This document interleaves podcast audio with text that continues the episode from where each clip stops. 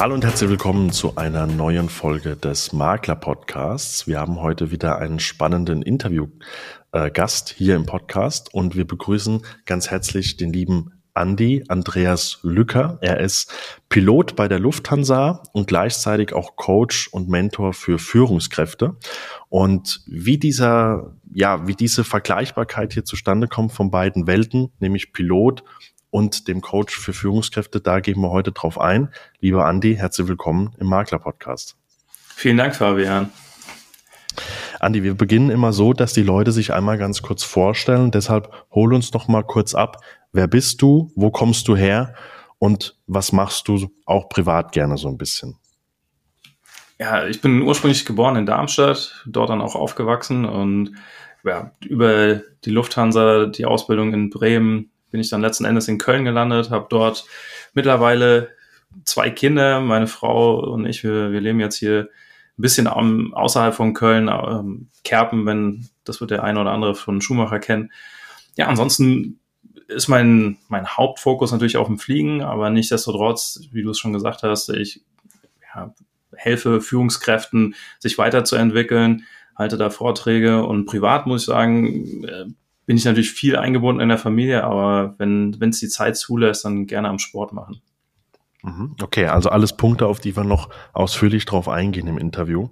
Ähm, lass uns doch mal vielleicht etwas weiter zurückgehen in deinem Leben. Wie kam das, dass du dich entschieden hast, okay, ich möchte Pilot werden? Weil gerade im Vorgespräch habe ich schon dir mitgeteilt, das war auch mal mein Traum als Kind und tatsächlich auch als Jugendlicher. Also das war jetzt nicht nur ein Kindheitstraum, sondern war auch schon ein bisschen Realität. Wie kam das, dass du gesagt hast, jawohl, ich will Pilot werden und zwar nicht irgendwie bei der Bundeswehr, sondern ich möchte wirklich einmal um die Welt fliegen, möchte Leute mitnehmen und möchte natürlich auch diese große Verantwortung jedes Mal übernehmen für die ganzen Passagiere hinten drin.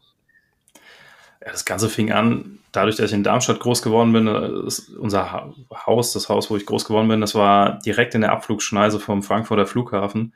Und ja, jeder hat sich über den Fluglärm beschwert. Ich war wie Hans Guck in die Luft, jedem Flieger hinterher geschaut und mir immer vorgestellt, oh, wo geht die Reise hin, was erleben die, die Piloten oder die Crew, was, was für Abenteuer kommt da auf sie zu.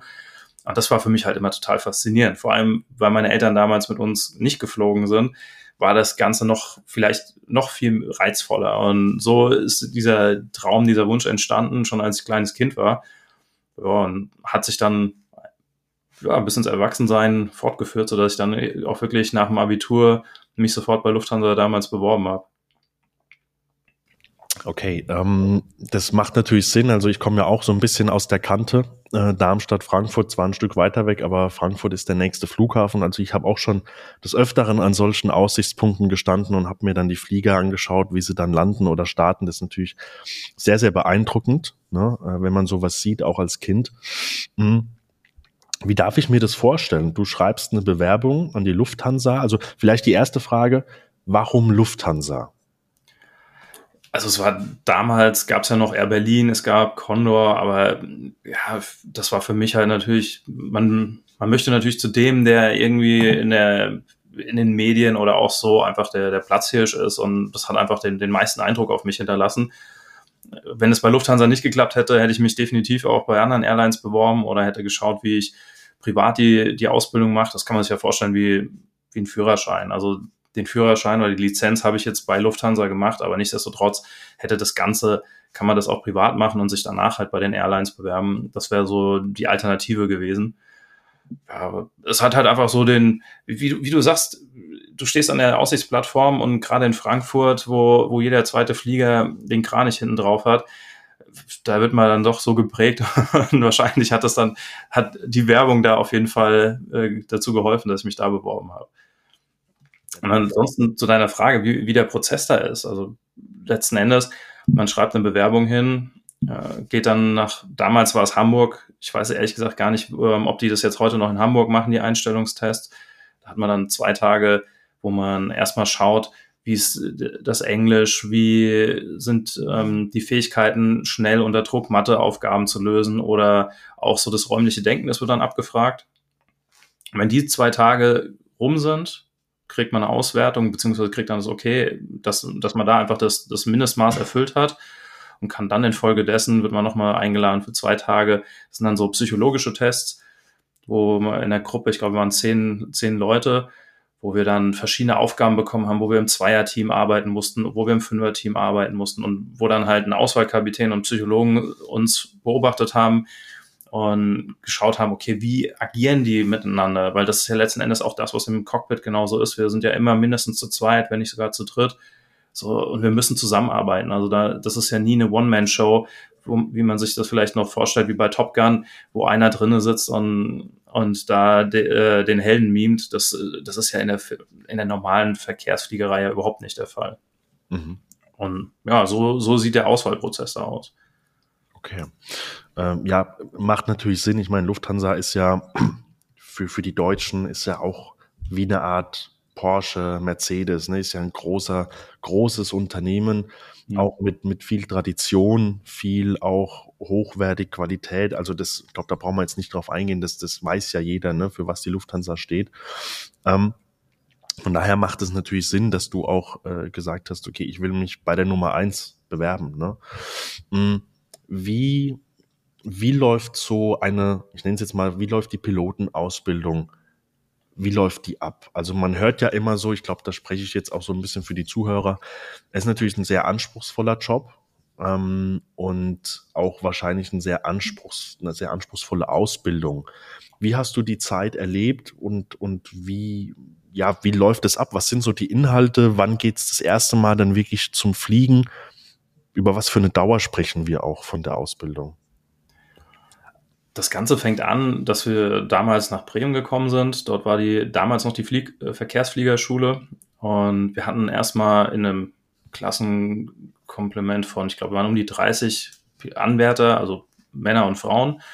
Und dann haben wir ein Jahr Theorie gehabt. Und in dieser Theoriephase kann man sich wirklich vorstellen wie die Schule. Morgens, man geht hin, hat bis, bis mittags Unterricht wo man die einzelnen Themen dann näher gebracht bekommt, also ob das Elektrotechnik ist, ob das jetzt die, die Flugeigenschaften sind, äh, die Aerodynamik des Fliegers, Wetterkunde und, und, und. Also so hat man da ein Dutzende Fächer.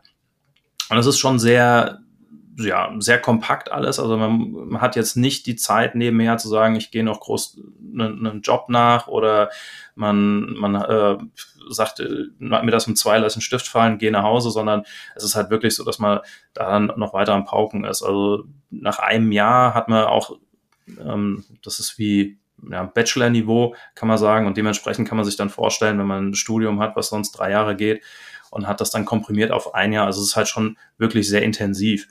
Hat aber dann auch wirklich ein sehr, sehr umfangreiches Wissen, was man, was man da aufgebaut hat. Und bei uns war es so, dass dann halt erst die Theorie anstand, inklusive Zwischenprüfung, Abschlussprüfung intern und dann auch die Abschlussprüfung beim Luftfahrtbundesamt. Und dann hatte ich rein theoretisch schon die, die Theorielizenz Intus, ohne jemals im, äh, selber am Steuer gesessen zu haben. Mhm. Und bei uns war es dann so, dass wir dann nach Phoenix, Arizona gegangen sind haben dort ein halbes Jahr lang dann das Fliegen wirklich gelernt in einer kleinen Propellermaschine. Da geht es wirklich um die rudimentären Basics, dass man äh, merkt, okay, wie fühlt sich das Ganze an, wie startet man ein Flugzeug, dann auch natürlich die, auch da schon Notverfahren geübt und trainiert hat, die zum Glück ja später so gar nicht mehr irgendwann vorkommen oder sollten zumindest nicht vorkommen. Aber da lernt man wirklich die Basics der, der Fliegerei kennen und das ist auch unheimlich wichtig. Und wenn man da auch natürlich dann diverse Prüfungen bestanden hat, geht es nach einem halben Jahr wieder zurück. Dann war ich wieder in Bremen, habe dort noch mal drei Monate ein etwas größeres Flugzeug kennengelernt. Das war dann so ein Business Jet, kann man sich vorstellen. Und da ist natürlich schon der Unterschied, er ist deutlich schneller, man bewegt sich in anderen Lufträumen, gerade im deutschen Luftraum ist nochmal was anderes, als wenn man in der Wüste von Phoenix, Arizona sich bewegt. Also da, da gibt es dann doch auch nochmal andere Verfahren. Und wenn auch die drei Monate rum sind, da, da hat man alles in allem mit vielleicht noch ein bisschen äh, Wartezeit und Puffer dazwischen sind zwei Jahre vorbei. Und dann geht's äh, wirklich schon auf die, auf die großen Maschinen. Da fängt man an, erst im Simulator zu trainieren. Das Ganze dauert ungefähr sechs Wochen. Da lerne ich die ganzen Notverfahren für, damals war es bei mir der Airbus äh, A320 als Einstiegsmuster. Da habe ich die ganzen Notverfahren gelernt äh, kan kannte mich dann im Prinzip in dem Flugzeug richtig gut aus. Und wenn man das auch bestanden hat, inklusive der auch da wieder einigen Prüfungen, dann geht's schon sogar auf Linie mit einem Ausbilder, aber auch schon mit Passagieren an Bord, hat man dann seine ersten Flüge, ähm, lernt dann auch vor allem die, die Oper äh, Operation kennen. Also es ist ja doch nochmal ein Unterschied. Das, was ich im, im Flieger oder im, andersrum im Simulator lerne, das sind ja die ganzen das Handling des Fliegers, aber draußen, ich muss ja auch wissen, wen rufe ich an, wenn irgendwo Gepäckstücke fehlen, wie, äh, wie, muss ich das koordinieren, dass hinten in der Kabine immer genug Catering ist für die Gäste zu essen oder vielleicht oder ähm, die ein oder andere Sache, die da fehlt, noch nachordern. Also diese ganzen operationellen Sachen, die dann ein, auf einen eintreffen. Und das ist dann das, was man aber gemeinsam mit einem Ausbilder macht, der einem da auch noch so ein bisschen über die Schultern schaut und, äh, und sieht, okay, ist der wirklich auch im Alltag fit für alles? Und wenn der dann das okay gibt, dann sind die ja, gut zwei Jahre vorbei und man ist ausgebildeter Pilot. Okay, geht ja also doch relativ zügig auch, ähm, äh, bis du dann fertig bist. Ich frage nur deshalb nach, weil viele werden sich jetzt vielleicht wundern, okay, was hat das Ganze jetzt mit Makler und, und Immobilien und sowas zu tun? Im Endeffekt, wir haben es im Vorgespräch schon kurz gehabt, im Endeffekt natürlich an sich nichts, aber ich merke, und es wird auch immer wieder gespiegelt, auch von, von Gästen, die ich hier im Podcast habe, dass natürlich viele Leute heutzutage äh, sehr, sehr ungeduldig sind und ihr, ihr Ziel quasi, ihr klar definiertes Ziel im Endeffekt relativ schnell aus den Augen verlieren. Ne? Und deshalb war jetzt so ein bisschen der Punkt, du hast im Prinzip als, als Kind diesen Traum gehabt, dass du irgendwann mal Pilot wirst und hast äh, das dann irgendwann als Ziel natürlich gehabt für dich als Beruf und hast halt ganz klar gesagt, okay, ich muss jetzt erstmal diese zwei Jahre überbrücken, bis ich dann mal wirklich auch anfange, dass ich mal selbst vorne mit drin sitze. Und dann ist es ja aber noch ein relativ langer Zeitraum, bis du wahrscheinlich dann wirklich so erfahren bist in der Praxis, dass du sagst, okay, ich bin jetzt wirklicher Pilot, ich bin jetzt Experte, ich kenne mich wirklich aus, ich habe schon so viele Situationen gehabt. Und deshalb nur mal so ein bisschen der Einblick, wie das quasi als Pilot auch abläuft. Ne? Ähm, Du hast in einem anderen äh, Podcast-Interview, äh, wo ich dich, wo ich ja auch auf dich zugekommen bin, dann äh, auch mal gesagt, dass ihr früher in Bremen ähm, in der Mittagspause dann oft auf die Aussichtsplattform gegangen seid und habt euch die startenden und landenden Flieger angeschaut. Ähm, dass das quasi so Motivation genug für euch war, dass ihr irgendwann, dass ihr gesagt habt, okay, irgendwann sitzen wir selbst da vorne drin. Ähm, was war das denn für dich ein Gefühl, als du dann wirklich so das erste Mal vorne in einem A320 als Pilot, also wirklich als Co-Pilot dann auch, wo du selbst aktiv mit dabei warst, dann zum ersten Mal abgehoben bist. Ich, ich gehe davon aus, es war wahrscheinlich am Anfang Kurzstrecke ne, oder inländische. Flüge. Ähm, was war das für ein Gefühl für dich? Das ist schon, schon Wahnsinn. Also es ist genau wie du sagst, wir haben die Zeiten in der Mittagspause auf der Aussichtsplattform verbracht oder so wie du es vorhin auch schon im Gespräch genannt hattest. Ich habe, weiß ich, unzählige Stunden an den Aussichtsplattformen in Frankfurt gestanden und du stehst immer auf der einen Seite vom Zaun und denkst, stellst dir vor, wie ist das, wenn du dann mal da drinnen sitzt und nicht nur das erste Mal, ich muss ja auch ehrlich gestehen, auch heute noch, wenn ich da vorne bin und wir haben die Startbahn vor uns und ja, die Triebwerke laufen hoch, das ist einfach ein gigantisches Gefühl. Also, und das ist einfach wirklich was, wenn man, wenn man so lange davon träumt oder dieses Ziel immer vor Augen hat, das, das Ganze visualisiert und es dann wirklich irgendwann auch real wird, dass du dann merkst, okay, hey, du hast dieses Ziel erreicht, das ist halt genial. Gerade wenn man halt viele Jahre dafür hingearbeitet hat oder sehnsüchtig darauf gewartet hat, dass es endlich so weit ist. Und ja, das war sowohl zum, bei dem ersten Flug natürlich ein, ein, richtig tolles Gefühl, aber selbst heute noch, nach ja, 13 Jahren, sitze ich da vorne und, und habe ein Grinsen. Und was halt auch interessant ist, gerade jetzt in Frankfurt gibt es ja so eine Aussichtsplattform an der Startbahn West. Wenn ich da stehe und, und schaue dann jetzt von der anderen Seite des Zaunes rüber und sehe dann wieder die Spotter oder die, die Jugendlichen stehen und sich die Fl Flugzeuge anschauen, ja, das ist, ist schon unglaublich toll. Ja, das, das, das kann ich verstehen, wenn du dann natürlich auf einmal, also du kennst ja beide Welten, ne? Du weißt ja genau, was wahrscheinlich in den Jugendlichen und sowas vorgeht, wenn sie, wenn sie dann natürlich die Maschinen sehen. Das ist, äh, kann ich mir vorstellen, dass das ein ultra schönes Gefühl ist. Du ja. bist jetzt mittlerweile seit 2019 bist du Senior First Officer bei der Lufthansa, fliegst mhm. Langstreckenflüge. Gehen wir gleich noch ein bisschen drauf ein. Ich äh, glaube auch äh, USA. Vor kurzem habe ich was gesehen, da warst du in Indien, wenn ich das richtig gesehen habe, mhm. äh, auf Instagram. Ähm, was ist denn der, der hauptsächliche Unterschied? Also klar, Erfahrung ist, ist selbstverständlich, aber was ist so für dich als Pilot der hauptsächliche Unterschied jetzt äh, zwischen, zwischen den Kurzstrecken- und Langstreckenflüge? Wie ist so der Alltag? Wie ist so der Ablauf von so einem Langstreckenflug? Weil dann reden wir ja nicht mehr von mehreren Flügen am Tag, sondern startest du wahrscheinlich, was weiß ich, in deine Schicht. Dann geht's die Langstrecke in die USA als Beispiel. Ähm, wie läuft, wie läuft der Alltag ab? Also ist genau wie du, wie du sagst, es ist ein Riesenunterschied zwischen Kurz- und Langstrecke. Also du fängst zumindest bei uns im Konzern auf Kurzstrecke an. Ähm, da bist du wirklich jeden Tag hast du zwischen zwei und fünf Flügen, je nachdem nach Länge und nach Dauer und bist halt in der Regel Ende des Tages in irgendeiner Stadt in Europa oder bei uns ist das Streckennetz Kurzstrecke geht bis so zum Nahen Osten, also dass du da auch dann zum Beispiel Tel Aviv bist oder in äh, Nordafrika gehst da ins Hotel und am nächsten Tag geht's weiter und hast halt wieder einige äh, Flüge. Das heißt, du hast erstmal vor Ort, wenn du in den Städten bist, in der Regel Minimum Ruhezeit. Das kann sein wirklich von Ankunft im, also wirklich Ankunft Airport bis Abflug sind es vielleicht gerade mal zwölf Stunden. Dementsprechend kannst du dir vorstellen, wie viel Zeit abzüglich Schlaf und noch was zu essen übrig bleibt, um sich da die Stadt oder das Umland zu, irgendwie anzuschauen. Da ist relativ wenig Zeit für. Und das ist natürlich es macht, macht Spaß, weil du bist halt wirklich viel am Fliegen. Gerade so die Starts und Landungen sind ja das, was, was uns Piloten auch ähm, fordert, aber auch natürlich auch Spaß macht. Nichtsdestotrotz ist es halt viel, viel Aufwand, den du hast. Oder gerade im Sommer, wenn dann Gewitter da sind, wird das Ganze natürlich dann dementsprechend anspruchsvoll oder auch halt so Tage auch anstrengender. Und die Langstrecke hingegen ist demnach deutlich entspannter das, du hast es gesagt, wir fliegen los. Ich habe ein Ziel, ob es jetzt Indien ist oder in die USA, steigt dort aus und dann habe nicht, habe mind, also hab mindestens 24 Stunden Aufenthalt. Das heißt, früher geht's nicht zurück.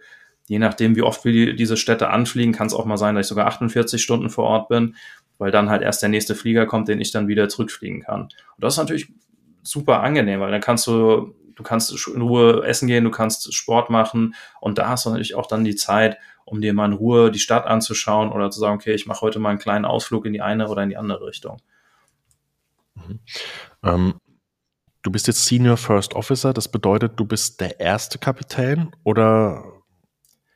Nee, also ich äh, zähle noch als Co-Pilot. Das okay. hat das hat einfach damit was zu tun bei uns oder auch bei anderen Airlines. Es ist immer so, du hast eine Senioritätsliste. Du fängst an, dann bist du ganz unten, bist du der Letzte, ganz oben steht der, der morgen in Rente geht und so rückst du halt immer nach oben. Und je nachdem, wenn halt der Bedarf da ist und die Schulen bilden Kapitän aus, dann bist du halt irgendwann dran. Bei uns ist es halt einfach so, wir haben wenig ausgebildet in den letzten Jahren, haben wenig geschult und deswegen hat sich das halt einfach so aufgestaut aber ist jetzt für mich jetzt in keinem im Endeffekt kein großer Unterschied, weil letzten Endes auch als Co-Pilot startest und landest du den Flieger. Das, was ich halt noch inne habe, wir sind ja auf Langstrecke manchmal auch zu dritt unterwegs, gerade bei den langen Flügen, sodass halt immer einer eine Pause hat.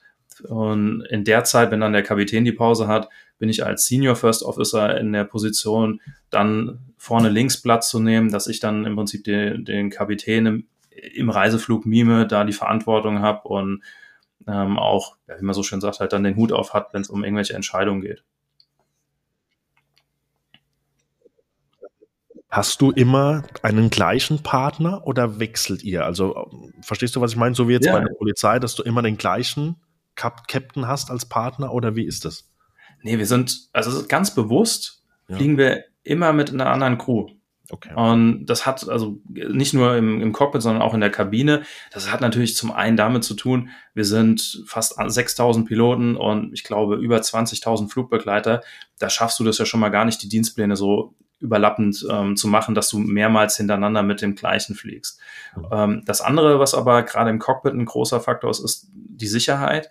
Und man hat festgestellt, dass wenn man sich sehr gut kennt, wenn man da, ich würde mal sagen, mit seinem allerbesten Freund fliegt, dann wird man nachlässig. Wir sind ja vorne zu zweit oder zu dritt, um auch den anderen zu kontrollieren, um zu schauen, macht der Fehler und ich passe auf. gar nicht jetzt bös gemeint, jeder von uns macht Fehler, das ist ganz normal, aber das erhöht einfach die Sicherheit. Und je besser ich jemanden kenne, dann fällt es mir vielleicht schwerer, den Fehler anzusprechen oder ich ähm, achte vielleicht gar nicht so drauf, weil ich sage, ja, ich kenne den Markus, mit dem bin ich jetzt schon so oft geflogen, der hat es immer richtig gemacht, da brauche ich gar nicht mehr drauf achten.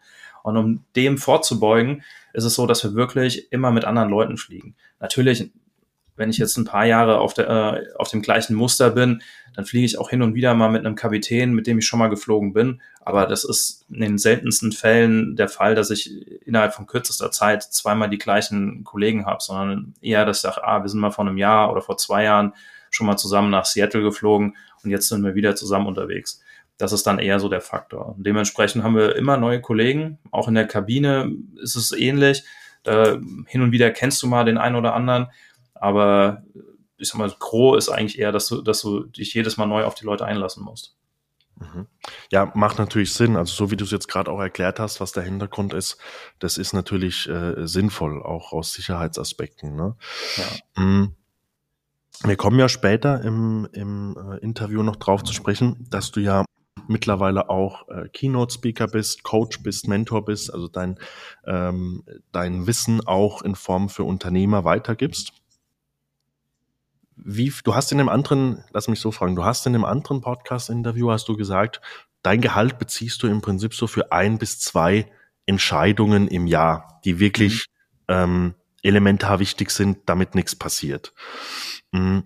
Vielleicht lass uns mal da noch drauf eingehen, weil so wie ich das rausgehört habe, du kannst vielleicht auch andere Beispiele bringen, aber meistens kriegt ja der Passagier von diesen Sachen gar nichts mit, dass da vielleicht eine brenzlige Situation war ähm, wo du, wo du eingreifen musstest, kriegt man ja oftmals nicht mit. Mhm. Wie lernt ihr das bei der Lufthansa oder in der Pilotenausbildung in dieser kurzen Zeit, die du hast, vielleicht ein paar Sekunden oder ein, zwei Minuten, wo du, das, wo du dann die Entscheidung treffen kannst oder musst, dich auch wirklich zu entscheiden im Team, weil du hast gerade gesagt, ihr sind mhm. zumindest zu zweit, teilweise zu dritt. Ich meine, das ist ja dann oftmals auch wahrscheinlich eine Teamentscheidung. Wie lernt man das? Also zum einen ist es natürlich eine Trainingssache, ähnlich wie beim Sport. Man muss es einfach üben, üben, üben. Und das ist etwas, was wir sowohl in der Flugschule auch schon gemacht haben und dann vor allem während der Ausbildung auf, auf der kleinen Maschine oder dann auch später im Simulator, dass man immer wieder vor Herausforderungen gestellt wird und sagt, okay, komm, was machst du jetzt? Was würdest du machen? Und so weiter. Das ist natürlich das, das eine.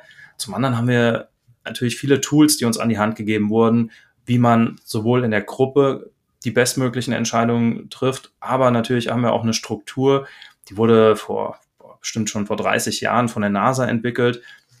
Da geht es halt darum, wie man strukturiert, schnell, faktenorientiert die bestmöglichen Entscheidungen trifft. Weil letzten Endes, wir müssen uns bewusst sein, jeder von uns trifft seine Entscheidungen subjektiv. Mal mehr, mal weniger. Jetzt sagen wir mal ganz hart, du hast einen schlechten Tag, du fährst zur Arbeit, ähm, dir, hat einer einen Kratzer in, äh, ins Auto gemacht, dir nimmt noch jemand die Vorfahrt, da kommst du an und bist einfach schon frustriert morgens. Und wenn du dann eine Entscheidung treffen musst, fallen die anders aus, als wenn du ein total entspanntes Wochenende hinter dir hast, wo, äh, wo du eine tolle Zeit mit deiner Familie verbracht hast.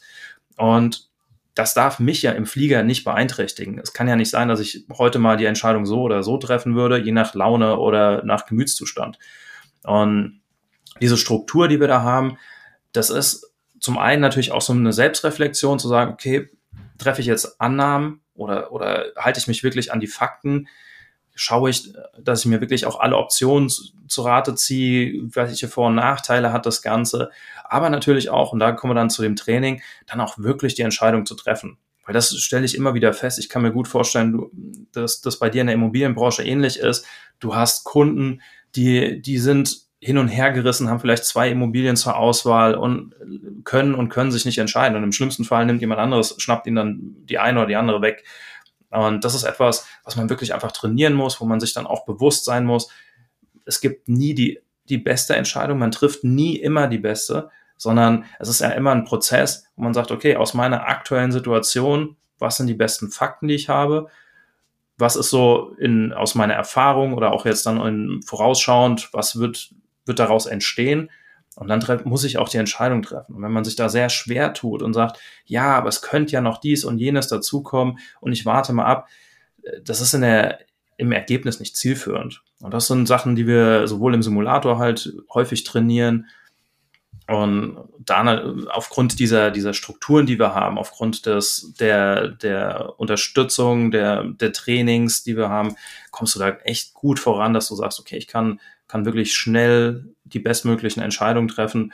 Und wenn es hinten raus die zweitbeste ist, dann ist es in der Regel immer noch deutlich besser, als gar keine zu treffen. Mhm. Weil das ist so, gerade im Flieger, wir haben den Zeitdruck. Wir haben einfach nur eine begrenzte Menge an Treibstoff dabei. Und wenn die aus ist, dann sind wir ein Segelflugzeug. Und da will keiner hin. Also dementsprechend, das ist natürlich ein Druck, der bei uns herrscht, den man so in der freien Wirtschaft oder jetzt als Kunde bei dir jetzt weniger hat. Du hast es gerade schon angesprochen. Also wir erleben immer wieder äh, natürlich Kunden. Ich meine, klar, für, für, die, für die Käufer in der Regel ist es ja, für die allermeisten ist es ja eine die wichtigste finanzielle Entscheidung in ihrem Leben. Ne? Mhm. Und dass die Leute da natürlich zögerlich sind. Ich meine, die beschäftigen sich jetzt ja nicht jeden Tag wie du und ich mit damit, ich muss Entscheidungen treffen. Also du musst als Pilot Entscheidungen treffen, ich muss als Unternehmer Entscheidungen treffen. Der normale Bürger hat ja diese, diese, diese Entscheidungspflichten jeden Tag gar nicht unbedingt. Und wir merken, du hast gerade gesagt, oftmals schnappt es dann jemand anderes weg. Was ich aber teilweise auch merke, ist, dass die Leute ähm, sich einfach nicht entscheiden können. Und ich weiß dann mittlerweile schon, die werden wahrscheinlich in drei Jahren immer noch suchen, weil sie immer auf diesen perfekten Moment warten und den gibt es halt nicht. Ne? Ja. Und irgendwann muss man eine Entscheidung treffen, aber das fällt vielen teilweise verständlicherweise etwas schwierig, aber Du musst natürlich ab einem gewissen Punkt, wenn du halt wirklich was willst, musst du eine Entscheidung treffen. Ne? Aber nicht unter dem zeitlichen Druck äh, wie bei dir im, im Cockpit, wenn es dann natürlich auch um, um ja teilweise auch wahrscheinlich dann Leben und Tod natürlich auch geht mal. Ne? Ähm, vielleicht kannst du uns mal so ein, zwei, ein, zwei Momente mitteilen aus deiner Karriere, wo du wirklich gesagt hast, okay, das hat mich geprägt und da war auch wirklich so, dass wir als, als Crew vorne drin gesagt haben, okay, das war jetzt wirklich äh, ein einschneidendes Erlebnis. Zum Glück haben wir da richtig reagiert. Ja, also äh, ein Beispiel wäre gerade vor, äh, vor kurzem, du hattest das vorhin angesprochen mit, du hast gesehen, dass ich in Indien war. Das war so ein Fall. Wir standen dort, es kam eine große Gewitterfront rein. Dementsprechend, wie es hier jeder kennt, es regnet, es sind Blitze da und was halt das für uns gefährlich macht, sind die, die Winde, die Windböen, die unmittelbar in so einer Gewitterzelle herrschen, die können einfach zu Start und Landung sehr gefährlich werden. Und die sind vor allem halt auch nicht wirklich antizipierbar. Also man sieht es nicht. Und wenn man in so eine reinfliegt, kann man Vollgas geben, die Nase hochziehen und im schlimmsten Fall trotzdem sinken. Und das natürlich in Bodennähe könnte das fatal enden.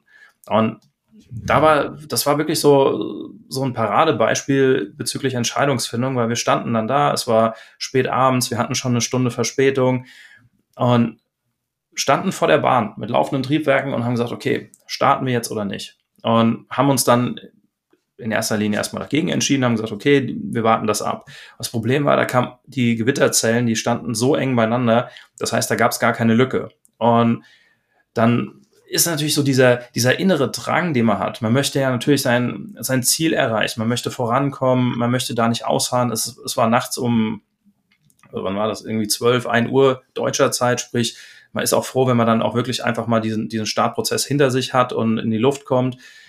Und das, was es für uns dann noch schwerer gemacht hat, war, es gab neben uns andere äh, Flugzeuge, die sind gestartet. Und das kennt jeder von uns, dass man dann irgendwann so denkt, ja, okay, je länger der Prozess kommt, boah, vielleicht könnten wir es ja doch wagen. Und man versucht sich das dann schön zu reden. Und man versucht dann die Fakten, die man hat, dass immer noch das Gewitter da ist, dass diese Scherwinde immer noch vorhanden sind, dann vielleicht runterzureden. Und das ist dann ähnlich jetzt, sag ich mal, wie bei, wie bei dir oder bei deinen Kunden. Je länger so ein Prozess kommt, man, man redet sich manche Dinge schön. Also ich stelle mir jetzt vor, ich bin auf der Suche nach einem Haus und ich möchte unbedingt einen Pool haben. So, jetzt hat dieses eine Haus, hat einen Pool, ist aber viel, viel zu teuer für mich. Mhm. Und dann versuche ich, das mir irgendwie schön zu reden. Ja, ich könnte ja noch einen Nebenjob nehmen und wenn wir dann ein bisschen sparen und wir verzichten auf Urlaub und keine Ahnung. So, aber Fakt ist einfach, dass in der Situation die Entscheidung falsch wäre, das Haus zu kaufen oder auch bei uns. Wir haben das so gesehen, dass es falsch ist, jetzt den Start zu riskieren. Es ist einfach ein unkalkulierbares Risiko für uns und es ist erhöhtes Risiko. Und letzten Endes unser Ziel, das ist ja das, was du vorhin auch angesprochen hast, unser Ziel ist es immer, sicher von A nach B zu kommen. Und dieses Ziel darf man nicht aus den Augen verlieren. Wenn man dann versucht zu sagen, ja, wir wollen ja aber auch pünktlich sein und hey, keiner hat was davon, wenn wir im schlimmsten Fall abstürzen. Jeder ist froh, wenn er, wenn er in so einem Fall alternativ lieber einfach seinen Anschlussflug verpasst. Und das war für uns wirklich auch so psychologisch, hat man da so diese, diese einzelnen Schritte, wenn man sich dessen bewusst ist, gemerkt, wie man da in so verschiedene Phasen durchläuft, die jeder von uns auch mal in so Entscheidungsprozessen hatte. Ja, und letzten Endes, wir haben zweieinhalb Stunden dort gewartet, mussten dann zurückrollen, nochmal nachtanken und haben wirklich gewartet, bis diese Gewitterzelle vorbei war. Das hat alles in allem uns vier Stunden Verspätung gekostet. Aber im Nachgang, wir haben das natürlich dann auch nochmal, als wir dann in der Luft waren, besprochen, haben wir alles richtig gemacht, hätten wir Dinge anders machen können. Und wir sind zu dem Entschluss gekommen, dass wir mit unserer Entscheidung sehr, sehr zufrieden sind. Also die anderen Flugzeuge, die gestartet sind, die sind glücklicherweise nicht irgendwo da in, in eine, eine fatale Lage gekommen. Aber du, du weißt es halt nicht. Und unser, dadurch, dass unser Ziel halt einfach die Sicherheit ist, mussten wir in dem Fall sagen, okay, da geht halt die, die Pünktlichkeit hat einfach Nachgang und wir müssen uns für, für die Sicherheit entscheiden und dementsprechend halt einfach abwarten. Und wenn man dann sieht, es ist jetzt gerade die Tage, gab es ein Flugzeug in Italien, was während einem Start- oder Landeanflug in der Nähe von der Gewitterzelle ist, wurde von Hagelkörnern ähm, getroffen und hat vorne die komplette Spitze dann, äh, also die, die Nase des, äh, des Fliegers zerstört. Zum Glück gab es keine weiteren Schäden oder gar irgendwelche gravierenden Auswirkungen. Aber das muss man dann auch im Nachhinein erstmal erklären, warum man dann da gestartet ist, wenn andere Flieger vielleicht stehen bleiben oder die Gewitterzelle halt nicht vorbei war. Und also das sind halt so, so Situationen, wo wir halt wirklich gefordert sind und, und uns halt nicht treiben lassen dürfen. Wer, wer trifft diese Entscheidung dann? Also ihr als, als äh, Piloten zusammen oder hat am Ende dann der Captain wirklich das Sagen, wenn er sagt, nee, wir starten, dann wird auch gestartet? Also wir treffen die Entscheidung zusammen. Mhm. Da, wir sind wirklich ein, ein Team. Was ganz interessant ist, wir haben da, wenn wir, wenn wir uns, wenn wir vor solchen Entscheidungen stehen und Gedanken machen, wie gehen wir da voran, haben wir eine ganz klare Reihenfolge und wir fangen dann beim, bei dem Rangniedrigsten an. Der soll als allererstes seine Meinung äußern. Das hat einfach den Vorteil, dass wenn ich als, als Kapitän oder als, als Chef in einem Unternehmen meine Meinung als erstes kundtue, hat man psychologisch festgestellt, 80 Prozent der Leute denken entweder nicht weiter drüber nach oder ähm, äußern ihre Meinung nicht und sagen einfach nur, ja, ist okay, machen wir so. Also sprich, wir fangen dann wirklich an, sagen, der rangniedrigste Co-Pilot, was würdest du machen? Als zweites wäre ich dann an der Reihe zu sagen, okay, was wäre meine Entscheidung? Und dann, äh, dann äußert sich der Kapitän als Ranghöchster. Und natürlich, der kann uns, kann uns äh, letzten Endes über, überstimmen, kann, könnte sagen, hey, wir machen es jetzt anders. Aber wenn aus meiner Perspektive jetzt in dem Fall, wenn der Kapitän gesagt hätte, nee, wir starten jetzt, da hätte ich aber Himmel und Hölle in Bewegung gesetzt, dass wir da nicht starten, weil ich einfach sage, okay, da, ich habe genug Expertise, dafür bin ich ja auch da, also ich bin ja auch voll ausgebildet, ich bin ja jetzt nicht einfach nur ein Ja-Sager, äh, sondern ich muss da auch wirklich die Verantwortung übernehmen und da meinen Mund aufmachen. Das kann ja zum einen sein, dass der Kapitän vielleicht in dem Fall irgendwas übersehen hat oder sich einfach das, das Bild äh, nicht mit dem übereinstimmt, was, was ich mir an Gedanken gemacht habe. Also da, da geht es ja nicht darum, dass ich ihm direkt jetzt da in die, in die Parade fahre und sage, nee, du hast keine Ahnung, sondern einfach, dass man da den Austausch nochmal sucht und sagt, hast du das und jenes beachtet? Und da finde ich, da sind auch viele, viele Führungskräfte, die so im mittleren Management sind, auch wirklich gefragt und gefordert, da auch die Verantwortung zu übernehmen, zu sagen, hey, ich lasse mir, ich lass mich es nicht nehmen, selber nachzudenken oder auch selber Entscheidungen ähm, zumindest mal anzubringen, zu sagen, wie würde ich das machen? Und dementsprechend treffen wir da die Entscheidung. Wir haben ein sehr flaches Hierarchiegefälle bei uns in der Firma oder auch, ich sag mal so in dem europäischen Bereich, was es natürlich dann auch sehr einfach macht, den Austausch zu suchen. Das ist im Gegensatz zu anderen Airlines oder äh, weltweit, da gibt's dann doch auch die ein oder anderen, wo ein sehr starkes Hierarchiegefälle herrscht, wo ein Co-Pilot nicht den Mund aufmacht, obwohl er es sollte, aber wo es dann einfach auch um Gesichtsverlust geht des Kapitäns und dementsprechend, äh, das hat man leider auch schon bei Unfällen dann im Nachhinein festgestellt, dass der Co-Pilot wusste, wir fliegen gerade gegen einen Berg, der Kapitän war sich der Situation nicht bewusst, aber der Co-Pilot wollte es nicht aussprechen. Okay, ja, das wäre wär jetzt die nächste Frage gewesen. Das ist natürlich wahrscheinlich auch eine, eine Unternehmensphilosophie und auch eine kulturelle Sache, ne? dass man das quasi von, von Unternehmensführung schon so vorlebt, dass man sagt, hey, ihr seid hier zwar einmal Kapitän und in Anführungszeichen Co-Pilot in dem Moment, aber jeder hat, äh, jeder hat schon seine Erfahrung, jeder hat schon seine Stimme und soll die auch äußern. Ne? Du hast es gerade angesprochen, also ich, mir kam jetzt direkt so ein bisschen auch in den Sinn, äh, wirklich Inhaber von einem Unternehmen und dann halt der Geschäftsführer und vielleicht noch der finanzielle Geschäftsführer, also CEO, CFO und was weiß ich, wenn es dann noch alles gibt. Ähm, da hat ja jeder seine Kompetenzen ne, und jeder hat sein, sein, sein Thema dann selbst im Blick. Ne? Ähm, okay, super spannend, äh, super spannend, auch mal diese Insights zu hören, wie ihr das dann macht. Äh, diesen Post, ich glaube, du hattest ein Posting gemacht aus der ähm, wo du nach draußen gefilmt hast, ne, wo man dann den, das Regenwasser äh, und sowas gesehen hat. Ich habe das, mir das durchgelesen vor ein paar Tagen. Und ähm, wer entscheidet denn, also ihr als Piloten könnt dann frei entscheiden, wir starten oder wir starten nicht. Ich gehe mal stark davon aus, dass wenn das sich das alles verzögert, dass das natürlich dann wahrscheinlich Kosten sind, die auflaufen, in Form mhm. von Nachtanken oder in Form von irgendwelchen Zeitfenstern dann wieder. Ähm, wie wird das, also ich frage jetzt mal so ein bisschen durch die Blume, ohne jetzt Namen zu nennen von Airlines, aber man hat ja so ein bisschen, äh, kriegt man immer mal wieder was mit, dass es die ein oder andere Airline gibt, die, äh, die das Ganze so ein bisschen anders sieht, wenn es jetzt darum geht, genügend Treibstoff und wie macht man das? Ihr als Piloten entscheidet, wie viel ihr mitnimmt oder wie ist es?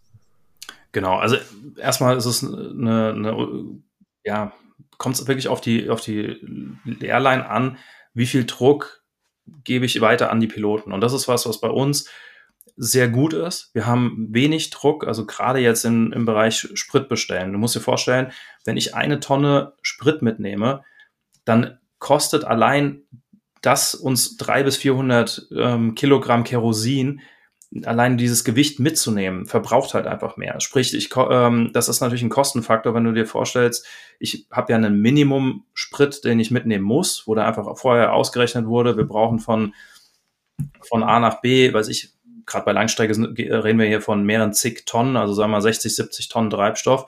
Und wenn ich dann sage, ich nehme einfach so aus Gutdünken noch fünf Tonnen mehr mit, kannst du dir vorstellen, das sind dann gleich zwei Tonnen Sprit, die ich mehr verbrauche. Das ist natürlich ein Riesenkostenfaktor. Und das ist was, wo wir uns natürlich auch ökologisch oder auch der Effizienz äh, geschuldet natürlich sehr viel Gedanken machen, wie viel extra Treibstoff nehmen wir mit, was macht Sinn, was macht keinen Sinn. Aber da haben wir wirklich keinen Druck von, von oben, von unserer Airline, die sagt, hey, achte da drauf, nimm möglichst immer wenig mit, die Pünktlichkeit geht vor, das ist nicht. Und da, das ist natürlich auch was, wie du als, als Führungskraft, wie du als, als Manager das Ganze handhabst. Und das finde ich sehr, sehr positiv bei uns, also wirklich vorbildhaft, dass du sagst, okay, wir geben diesen Druck, den wir haben, als Manager ein, ein Unternehmen zu führen, was natürlich auch profitabel laufen muss, nicht weiter an die Piloten. Und so kann ich frei entscheiden. Wenn du das natürlich an, an die Cockpit-Besatzung weitergibst, wenn du sagst, hey, pass mal auf, äh, wenn du jetzt so viel mitnimmst, extra tanken musst oder zu spät bist, was ja auch wieder unheimlich viel hohe Kosten verursacht, äh, das, ich baue da auf die eine oder andere Art Druck auf im Sinne von, du musst selber dann dafür haften oder du, äh, du kriegst dann keinen Boni oder sowas. Ist natürlich etwas, was die Entscheidung krass beeinflusst. Jetzt nehmen wir den, den Fall in Indien.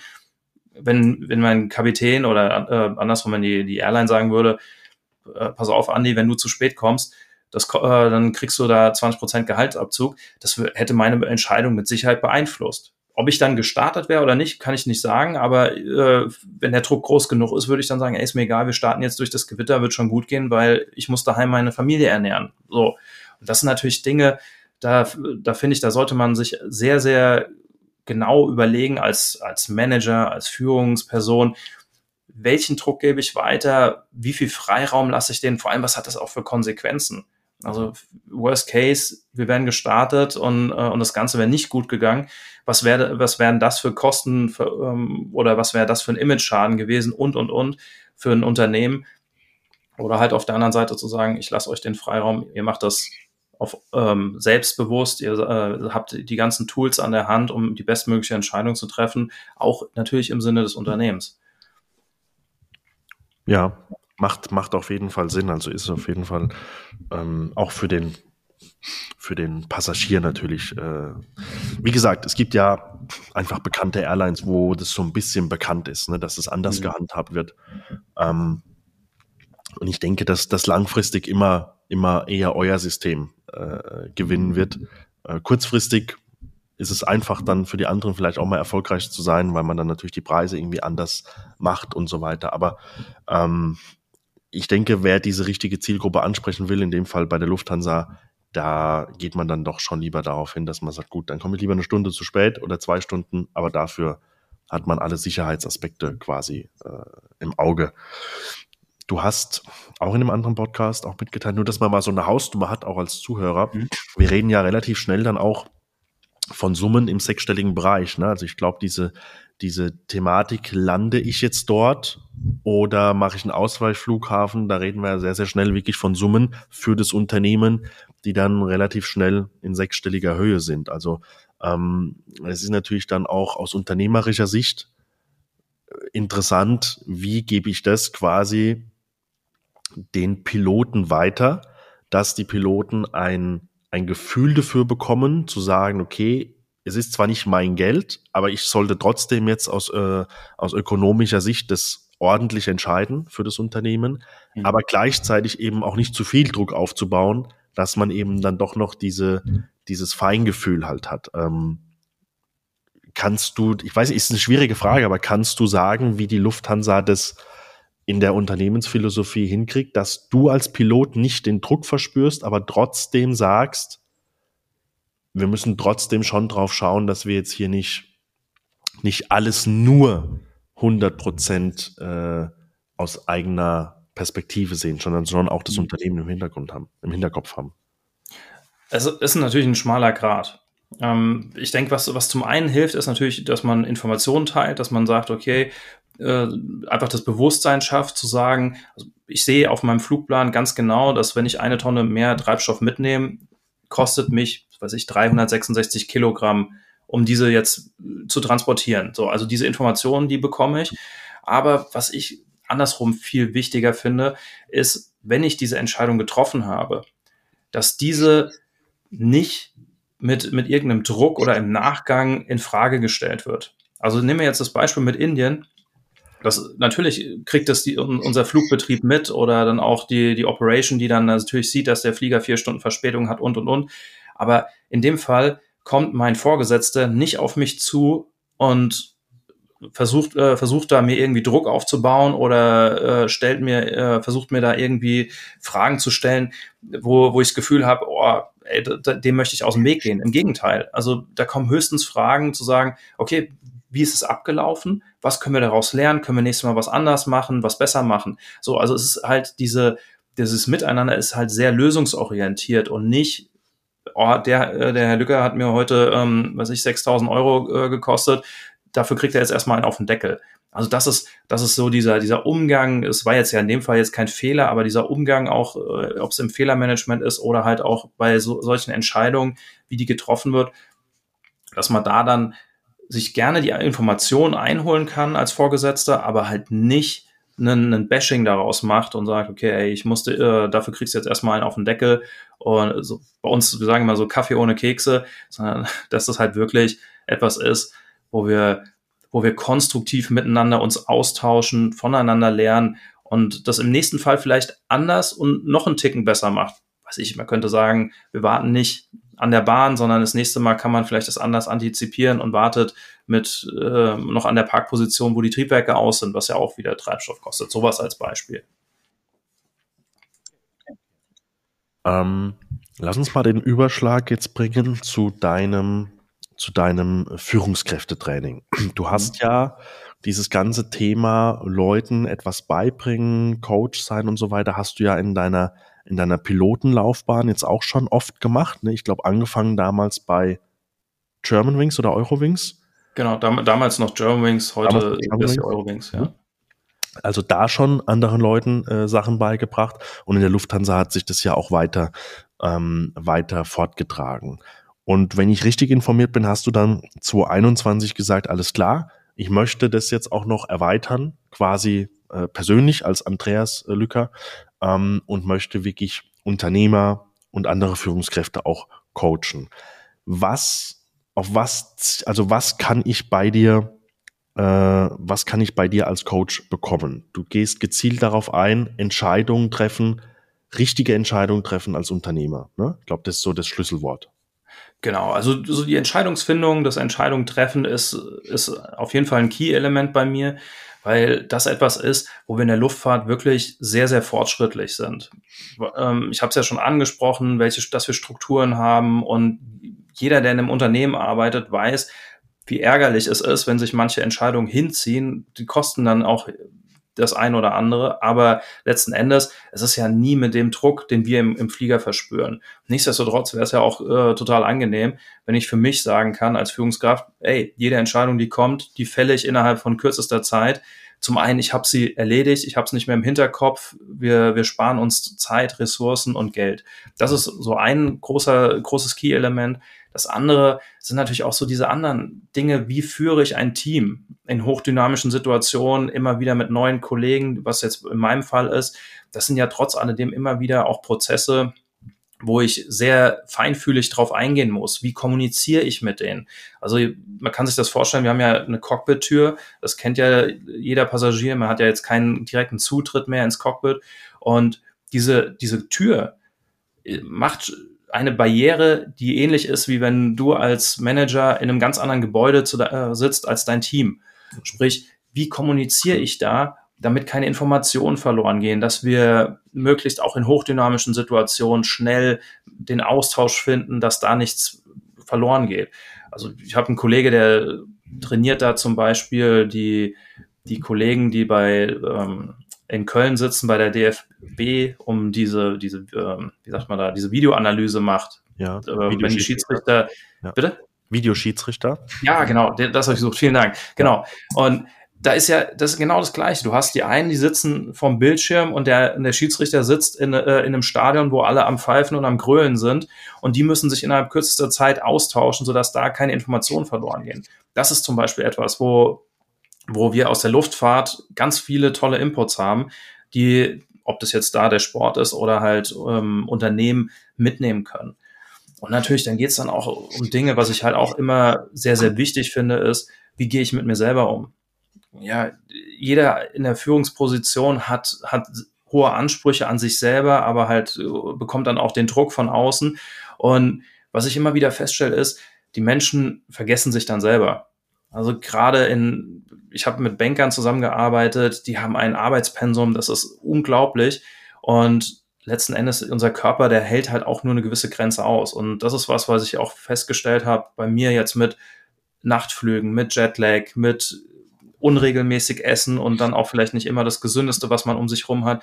Wie kann ich da auf mich achten, um letzten Endes auch nach, was ich, 20 Jahren als Führungsposition, äh, als Führungskraft nach Hause zu gehen und zu sagen, hey, mein Körper ist nicht völlig kaputt, ich muss nicht die Sorge haben vor einem Herzinfarkt, sondern ich gehe immer noch fit nach Hause und bin mental auch voll auf der Höhe. Also es ist ein, ist ein großer Bereich, den ich, den ich da abdecke an Dingen, die, die ich einfach in all den Jahren gelernt habe, die ich ja intern weitergegeben habe und wo ich gesagt habe, das sind Dinge, davon können auch andere so profitieren so dass ich dann mich da vor drei Jahren selbstständig gemacht habe. Mhm. Was würdest du jetzt halt sagen nach den drei Jahren, ähm, wenn du jetzt halt in so ein Unternehmen reinblickst oder wenn du jetzt äh, Führungskräfte, Unternehmer vor dir sitzen hast, gibt es so einen Punkt, wo du sagst, das haben eigentlich fast alle gleich als Problem oder als Hindernis? Gibt es da irgendwas, wo du sagst, das ist ein Problem, was sich oft wiederholt bei den Leuten? Es sind, es sind die menschlichen Faktoren der Entscheidungsfindung. Das, also das ist was, wo, wo ich immer wieder das Gleiche sehe. Und das ist unabhängig davon, ob ich jemanden habe, der Anfang 20 ist oder jemand, der kurz vor der Rente ist als Geschäftsführer. Wir, wir tendieren zum Beispiel bei Entscheidungen uns eher dem der Sicherheit dienlichen äh, Entscheidungen zuzuwenden. Das heißt, wenn ich zwei Optionen habe, dann nehme ich eher die, die ich kenne. Ich nehme eher die, wo ich mich sicher fühle. Was aber nicht unbedingt heißt, dass das die bessere Entscheidung ist. Und ganz, ganz klasse, klassischer Satz ist, wenn du das hörst, das haben wir schon immer so gemacht, dann müssen alle Alarmglocken angehen, weil das ist halt wirklich so, so ein Punkt, wo man sagt, ja, das haben wir immer schon gemacht, ja, da haben wir uns immer wohlgefühlt und was passiert hinten raus? das Unternehmen wird immer defizitärer oder muss am Ende im schlimmsten Fall Insolvenz anmelden, weil sie sich einfach nicht weiterentwickelt haben, weil sie sich nicht getraut haben, auch aus ihrer Komfortzone rauszugehen. Und das ist was, was ich zum einen den, den Menschen aufzeige, dass die merken, okay, das ist einfach was, was in uns drinne ist, wahrscheinlich noch so aus der Steinzeit kommt, aber was heutzutage gar nicht mehr so notwendig ist. Und wenn man diese, diese Mechanismen, wenn man diese psychologischen Aspekte verstanden hat oder das auch selber mal erlebt hat, Tools hat, wie man das besser machen kann, wie man da trotzdem mit einem guten Gefühl aus seiner Komfortzone rausgeht und dann Erfolg hat, das ist etwas, was, was viele gemein haben. Also das stelle ich immer wieder fest, dass egal, ob das jetzt Banker sind, ob es Ärzte sind oder mittelständische Unternehmen, ja, das sind immer wieder die gleichen Prozesse, die da aufkommen. Und du nutzt dann quasi Tools von der Luftfahrtbranche, also diese Ablaufpläne, diese Strukturen, diese Systeme und wendest die dann quasi auch an bei den Teilnehmern. Also, dass ihr gemeinsam ein Konzept entwickelt, wo du sagst, okay, das und das können wir vielleicht implementieren bei dir als Unternehmer. Und ähm, darf ich mir das so vorstellen, ne, dass du dann diese Sachen auch nutzt und sagst, hey, das kannst du genauso umsetzen? Genau, das, das ist mein Ziel. Also egal, ob ich jetzt eine, eine Keynote halte, die 30 Minuten dauert, oder ob es jetzt ähm, ein, ein Intensiv-Coaching ist. Also ich habe aktuell ein Mentoring laufen mit mehreren Führungskräften, was über mehrere Monate geht. Mein Ziel ist es immer, dass der, der Teilnehmer, der Zuhörer etwas mitnehmen kann, wo er sagt, ey, das ist was super, das kann ich heute direkt umsetzen. Weil ich finde, es bringt überhaupt nichts, wenn ich mich hinstelle und erzähle, ja, wir machen das in dem Flieger so und so. Und die Leute sagen, oh, ist ja spannend, ist ja mal ganz interessant zu hören, aber was bringt mir das? Das, das ist nicht mein Anspruch. Und da ist es halt genau wie du sagst. Mir ist es wichtig, dass, dass die Leute immer was mitnehmen können und sagen können, okay, das können wir wirklich verändern. Und natürlich, je intensiver so ein, so ein Austausch ist, ob das jetzt einen ganzen Tag läuft oder mehrere Tage, da können wir natürlich dann viel intensiver eingehen und uns auch anschauen, wie sind die Prozesse bei dir aktuell, was kann man verbessern, wie kann man in der Kommunikation etwas äh, verändern, sodass hinten raus da der Output auch deutlich besser ist oder bei der Entscheidungsfindung und, und, und. Mhm.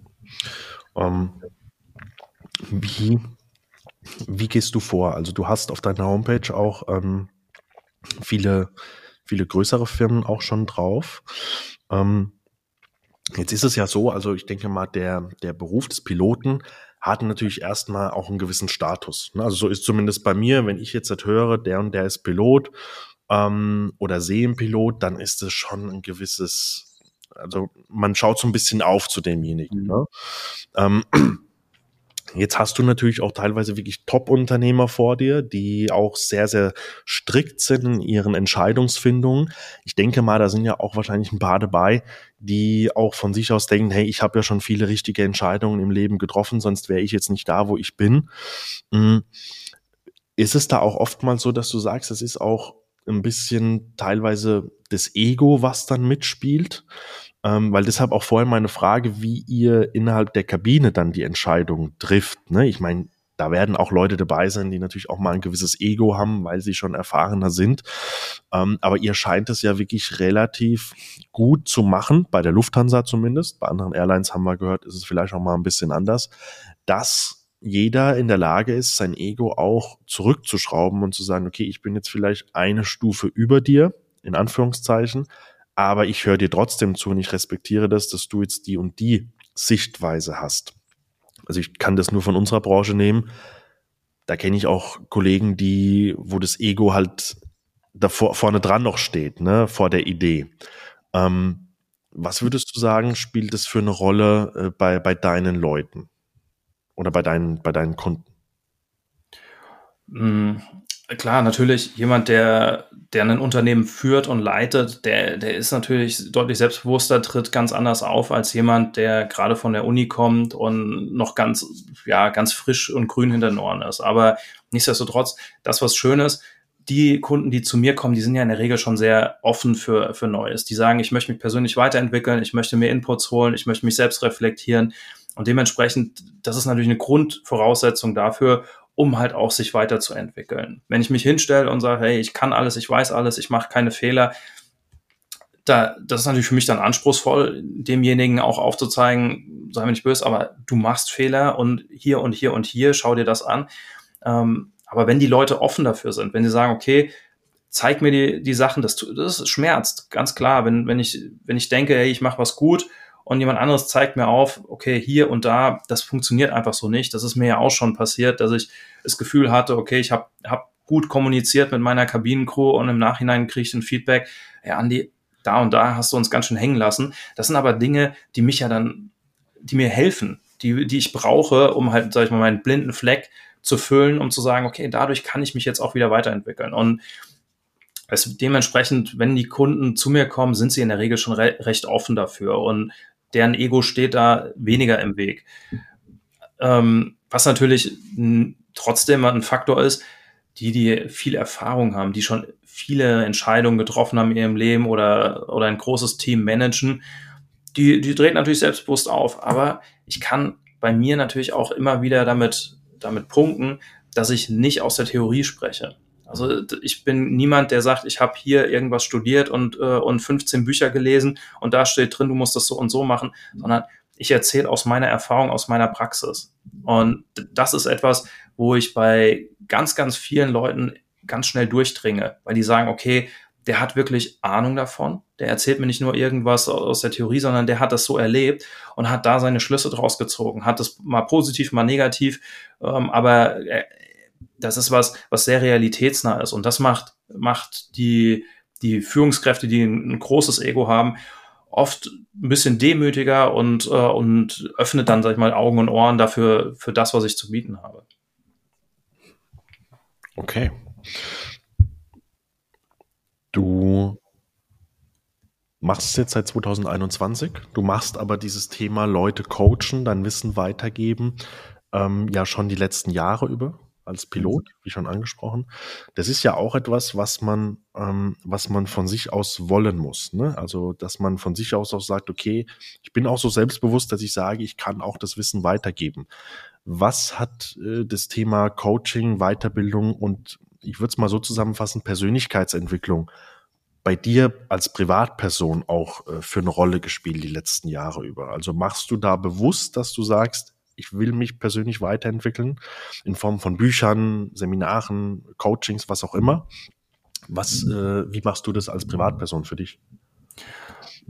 Also ich habe festgestellt, dass, dass mir das selber auch extrem viel bringt. Mhm. Den, ähm, auch gerade auch der Austausch mit meinen Kunden. Also es ist ja auch, ich lerne da immer ganz viel davon, mal deren Perspektive kennenzulernen, zu, äh, deren Probleme zu verstehen. Und da sehe ich, sehe ich auch ganz viele Punkte, wo ich sage, boah, das kann ich mitnehmen für mich.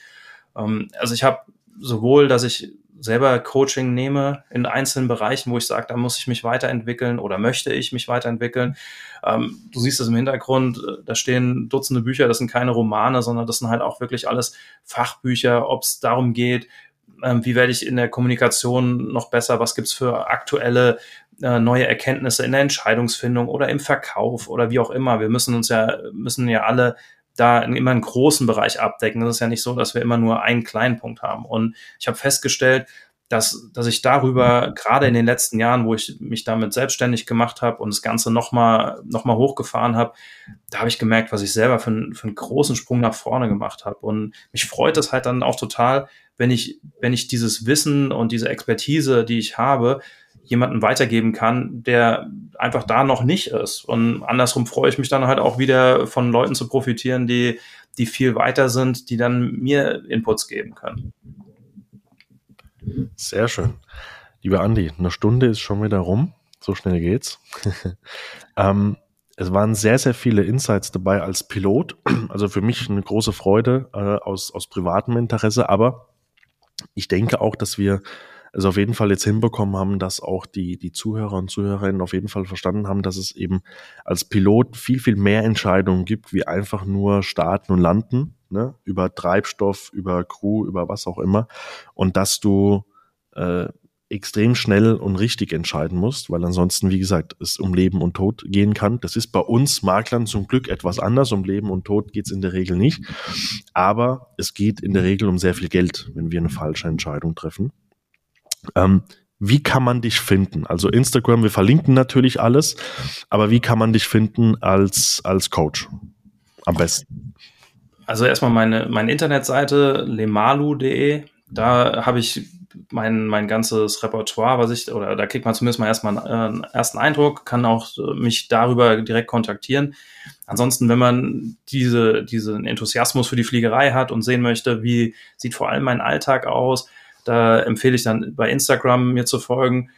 Pilot-Andi ist mein, mein Nickname dort da poste ich halt viel von meinen Reisen oder auch äh, schöne Bilder aus dem Cockpit. Das ist ja auch was, wo ich immer wieder sehr froh bin, dass ich da vorne den schönsten Fensterplatz habe. Gerade wenn man jetzt zum Beispiel über Grönland fliegt, das sind ja Einblicke, die die wenigsten von uns jemals überhaupt haben können.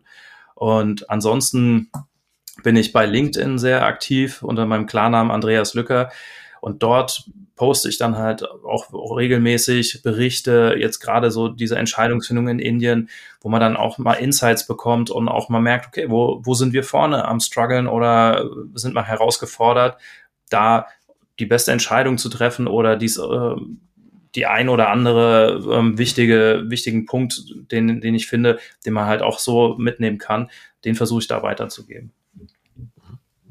Vielen Dank. Wie gesagt, wir verlinken natürlich alles. Ich kann es nur empfehlen, nicht nur für Flugzeugbegeisterte, sondern wie gesagt, wie wir jetzt gehört haben, auch für selbstständige Unternehmer, ähm, weil du doch sehr, sehr viele Insights gibst und immer mal wieder so einen Turn auch reinkriegst, dann eben wie diese Geschichte in Indien, was du gerade nochmal gesagt hast.